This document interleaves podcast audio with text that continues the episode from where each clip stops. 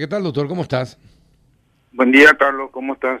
Bien, doctor. Es decir, viene un decir. Perdimos ayer ahí en Venezuela.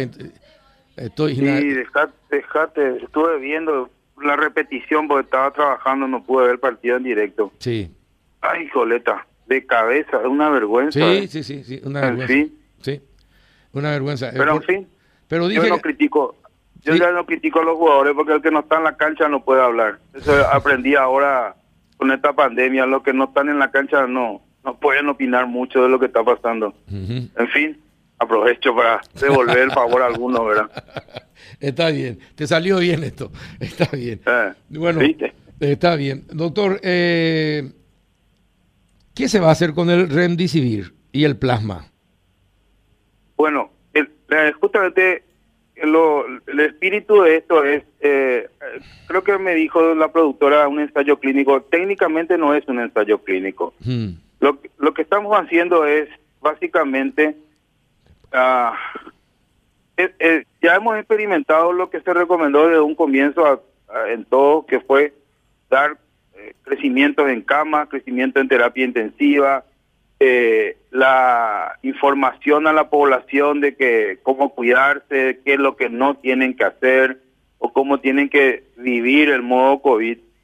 Y fracasamos en todo. Fracasamos en, la comunicación, fracasamos en, en la preparación, no porque no hayamos intentado, sino porque las capacidades están limitadas.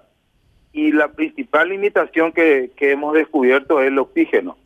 O sea, uno puede pensar en crecer en 600 camas también en el hospital de, de, Ingavi, por ejemplo, pero la capacidad de oxígeno para 600 camas es monstruosa, no, no existe planta que pueda dar esa capacidad de oxígeno en este nivel de consumo de oxígeno, en este nivel de consumo de oxígeno. Siempre doy un ejemplo, Ingavi comenzó con una planta de oxígeno estándar, normal para un hospital, tuvimos que eh, agregarle una segunda planta de oxígeno y ahora estamos agregándole una tercera planta de oxígeno. Y con todo eso esfuerzo de tres plantas de oxígeno, la capacidad en Gavi va a llegar a no más de 400 camas, o sea, siempre vamos a tener un déficit. También se suman los recursos humanos, o sea, eh, ya, ya prácticamente no hay de dónde encontrar gente con experiencia para el manejo de, de pacientes y menos todavía la, las terapias intensivas. Entonces, ¿qué es lo que hicimos? Bueno, vamos a ver qué podemos hacer para disminuir ese ingreso. Y básicamente el comité de asesor, que es un comité que se conformó ya desde el marzo del 2020, empezó a evaluar que existen protocolos que en el mundo están por separado. El, el protocolo del, del plasma convaleciente de pacientes que tuvieron COVID habla de una población X en un momento X que puede recibir el plasma y que puede tener resultados positivos. Y después tenemos el Rendecivir, que también habla de una población X, de un tiempo X. Y ambos protocolos más o menos hablan del mismo tipo de, de pacientes. Y la diferencia entre uno y otro son de algunos días. Entonces, ¿qué es lo que nos desafiamos? Vamos a combinar ambos, ambos productos, pero ambos productos hablan de un inicio temprano y la idea es dónde encontrar a ese paciente en el inicio temprano y la, la forma correcta es en el momento ambulatorio, o sea, en el momento en que empiezan los primeros síntomas.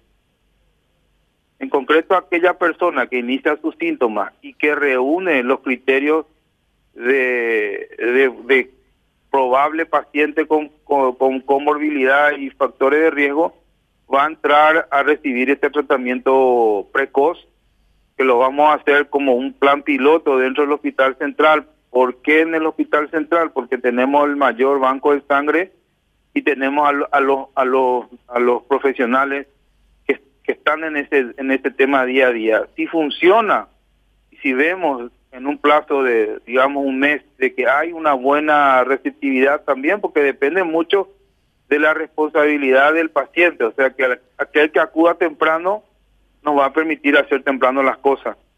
Y si todo eso se conjuga y llegamos a dar un resultado positivo, vamos a tratar de replicar por lo menos en los centros grandes que tenemos a lo largo del país, ¿verdad?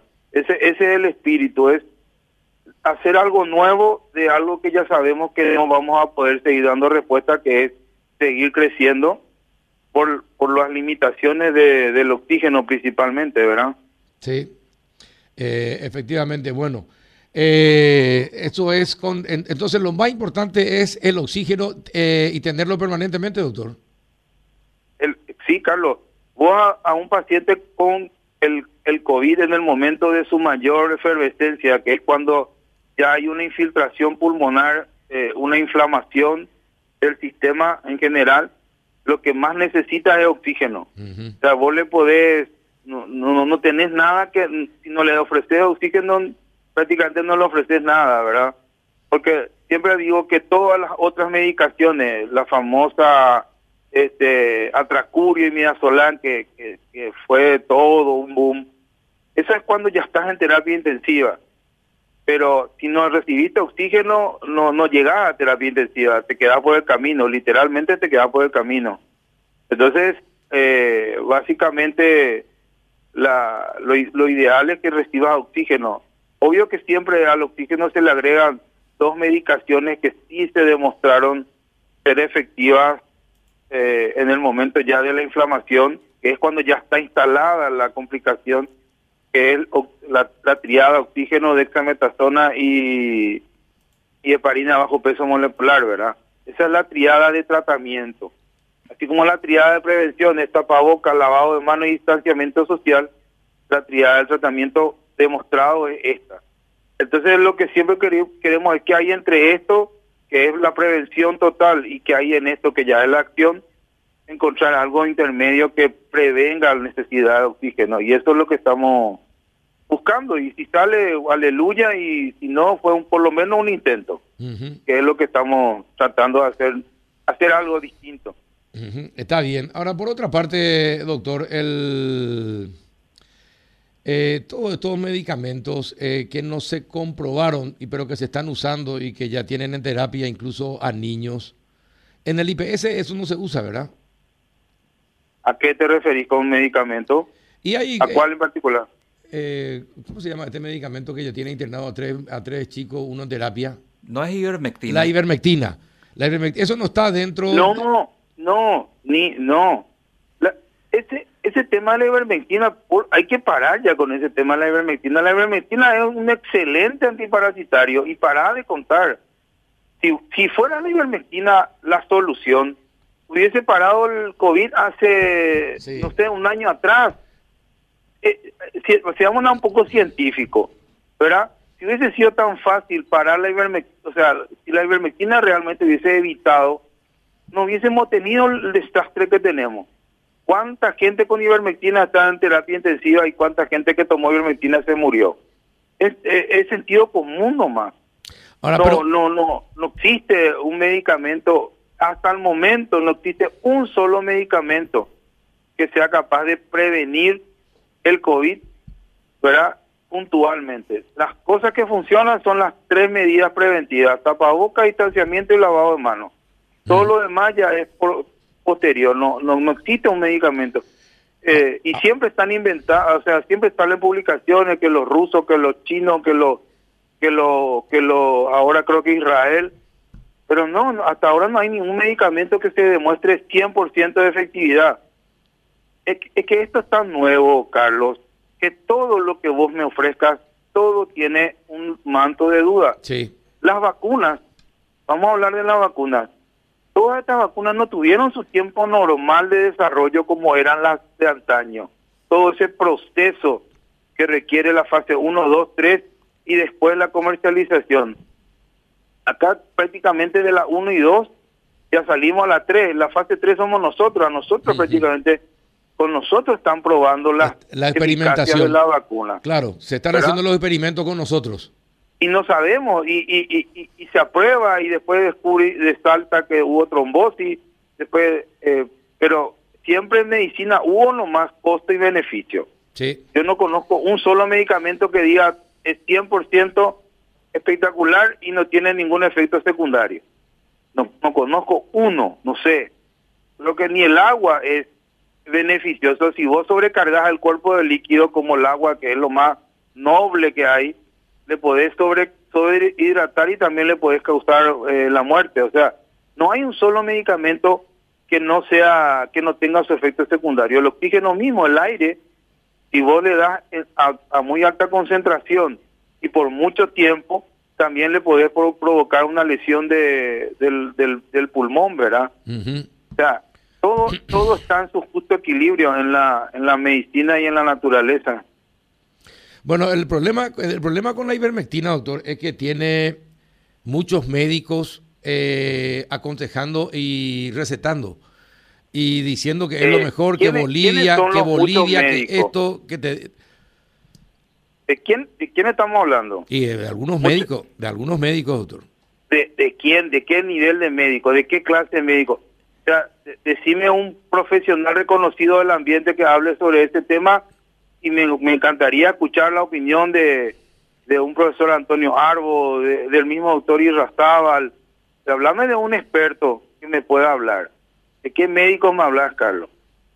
Ese es el punto. Está bien, vos podés determinar eso, doctor, pero imagínate la gente que no tiene eh, tu nivel de, del manejo de conceptos. Y pero un médico es el que está diciendo y le está diciendo eh, permanentemente que sí, resulta que, mira lo, lo, que pasó en Bolivia, mira lo que pasa en, otros países de, África, mira cómo no... Y te cuentan y te dicen y, te aseguran que sí resulta. Y, ahora, ahora te pregunto, Carlos, ¿te parece que la opinión de un médico aislado puede ser superior a la opinión de una sociedad científica donde se conjugan las mejores, los mejores profesionales, eventualmente como sería la Sociedad Paraguaya de Pediatría, la Sociedad Paraguaya de Infectología o la de Neumología, donde se conjugan los mejores neumólogos, infectólogos y pediatras del país y te dicen no a este producto. Y resulta que sale un loco, eh, eh tarado, eh, que no sé, que descubrió la luz del sol y, grita que la ivermectina sirve. Pero, pero ¿quién, quién va a ser, o sea, por lo bajo, más de uno hace un año atrás creyó en la hidroxicloroquina, creyó en el en cualquier otra medicación y todas fueron descartadas. Entonces hay que ser un poco razonable, hay que aprender a, consumir también. O sea, ese es un problema también de nosotros. Nosotros no, no sabemos consumir. Nos venden cualquier porquería y la compramos y la recibimos. No, no revisamos el envase a ver tu fecha de vencimiento no revisamos a ver qué, quién recomendó qué y, qué contiene qué cosa, ¿verdad? Usamos nomás. Yo creo que está terminando ya la época esta de la inocencia, de aceptar lo que una persona dice por, por decir. Hay que ver todo el escenario y no sé si es cuestión de tener o no la formación pertinente, pero hay que tener un poco un poco más de discernimiento, creo yo, ¿verdad? Y si tres sociedades de esa relevancia, me dicen no a la ivermectina. El Ministerio de Salud te dice no a la ivermectina y todavía seguimos hablando de la ivermectina. Es, es realmente una tontera. Y tenemos chicos ahora en terapia intensiva, intensiva. con el COVID en que, que, que, que, no sabemos ya si es el COVID o la ivermectina. O sea, algo está mal y hay que parar con este tema de la ivermectina. Totalmente de acuerdo contigo. hay que parar, hay que hacer la campaña contraria, no, no, seguir esperando que muera gente por eso. Perfecto, pero entonces hay que decirle a la sociedad científica, hay que decirle al ministerio, hay que decirle al IPS, hay que decirle a todo el servicio de salud que contrarresten esa campaña en favor de la ivermectina señalando esto, porque también se tiene que, se tiene que masificar eh, porque vos, tenés, vos manejás esos conceptos, pero andá a decirle a la gente que tiene miedo, eh, que no tiene, no, no, tiene tiempo de leer, que lee las redes y no entiende lo que está pasando porque uno le dice una cosa, otro está totalmente confundido. Y esa gente lo, eh, que con el miedo lo único que quiere es algo y confía en lo más próximo a su discernimiento. Entonces, hay que hacer una campaña masiva y ahí el Ministerio de Salud y todo el gobierno eh, debe ponerse las pilas para, para aclarar cómo son las cosas y masificar este tipo, este tipo de mensajes, doctor. Totalmente de acuerdo. Y lastimosamente somos un país que es más reactivo que activo. Eh, justamente ahora leí que creo que el ministerio solicitó una investigación fiscal o judicial ya sobre este chico que lastimosamente está en terapia intensiva, ¿verdad? Para ver si ahora ya tomando esa medida coercitiva y reactiva, se puede de alguna manera sancionar a esta a este médico que trascendió con el tema de la ivermectina, ¿verdad? Y a ver si eso calma un poco la, la cuestión del uso de la ivermectina. Eh, sí, estoy de acuerdo, Carlos, no no no no no, no se le puede quitar la cola a la jeringa también. Pero hay hay hay todo un tema, eh, es un curso que hay que hacer y nosotros los médicos, la mayoría no lo sabemos hacer, es cómo transmitir las cosas para que se entienda. Realmente es difícil. Es difícil. me es muy difícil. A mí por lo menos me es muy difícil eh, saber transmitir las cosas o estoy diciendo algo ahora y al minuto la gente entendió totalmente otra ah, cosa ah, de lo que yo dije. Así no sé cómo hacer. Así mismo. Yo, yo me rindo ante esas cosas. Ahora, eh, ¿Qué hay acerca de... Vos, podés hablar, ¿sabes algo de los tres eh, eh, separados por desvío de fármacos en IPS? ¿Sabes algo al respecto, doctor? ¿De los desvíos de fármacos que ocurrieron ahí en el INERAM? Sí. No. Vamos a ver. Eh, esa, esa investigación ya está absolutamente a cargo de la Fiscalía. Ajá. Bueno, y está bien. a ver... Y si es verdad y si, y si fueron, yo, yo espero con, con, con, como salió en esas redes sociales que le fui muy, muy enérgico, voy a ser también enérgico en solicitar que de una vez por todas aquel desleal funcionario que le esté robando a un montón de gente, no solamente sea expulsado del, del sistema público o, o, del Instituto de Previsión Social, sino que pague con que pague con cárcel lo que hizo. Sí. Porque eso es eso es uno de los delitos más deleznables que conozco. El, robarle al enfermo es lo más, es lo más, este, es lo peor que puede hacer un ser humano. Y, robar, está mal y muy mal, pero robarle otra vez al enfermo en su desgracia, eh, eso, no, tiene, nombre, ni, de la tierra ni de Dios, menos todavía. Sí, es cierto, consigo. espero que no solo lo echen, ¿verdad? Si es que se comprueba su relación, sino que también vayan a la cárcel por cometer ese tipo de delitos. Y, algo de los desvíos de medicamentos en Ciudad del Este, ¿sabes algo al respecto, doctor? Sí, eh, la directora, la directora Annalise es una persona de, como todas las personas que hacen algo, tiene sus, sus detractores y tienen sus fanáticos, ¿verdad? Sí. Yo por ahora me anoto entre los fanáticos. La doctora la, está rompiendo los esquemas. Eh, cada centro público o, el, IPC tiene sus particularidades y muchas dependen un poco de la persona que está al frente. Y a veces cuesta disciplinar a, a los funcionarios, ¿verdad? Muchas veces eh, lo que de repente puede ser un desvío de medicamentos por hacer algún favor humano o político, la gente no lo ve mal, pero está mal. Eh, técnica y legalmente está mal. Entonces, lo que la doctora está tratando de poner un orden en eso que mucha gente probablemente cree que es normal y no es normal. No es correcto retirar medicamentos para entregársele a otra persona.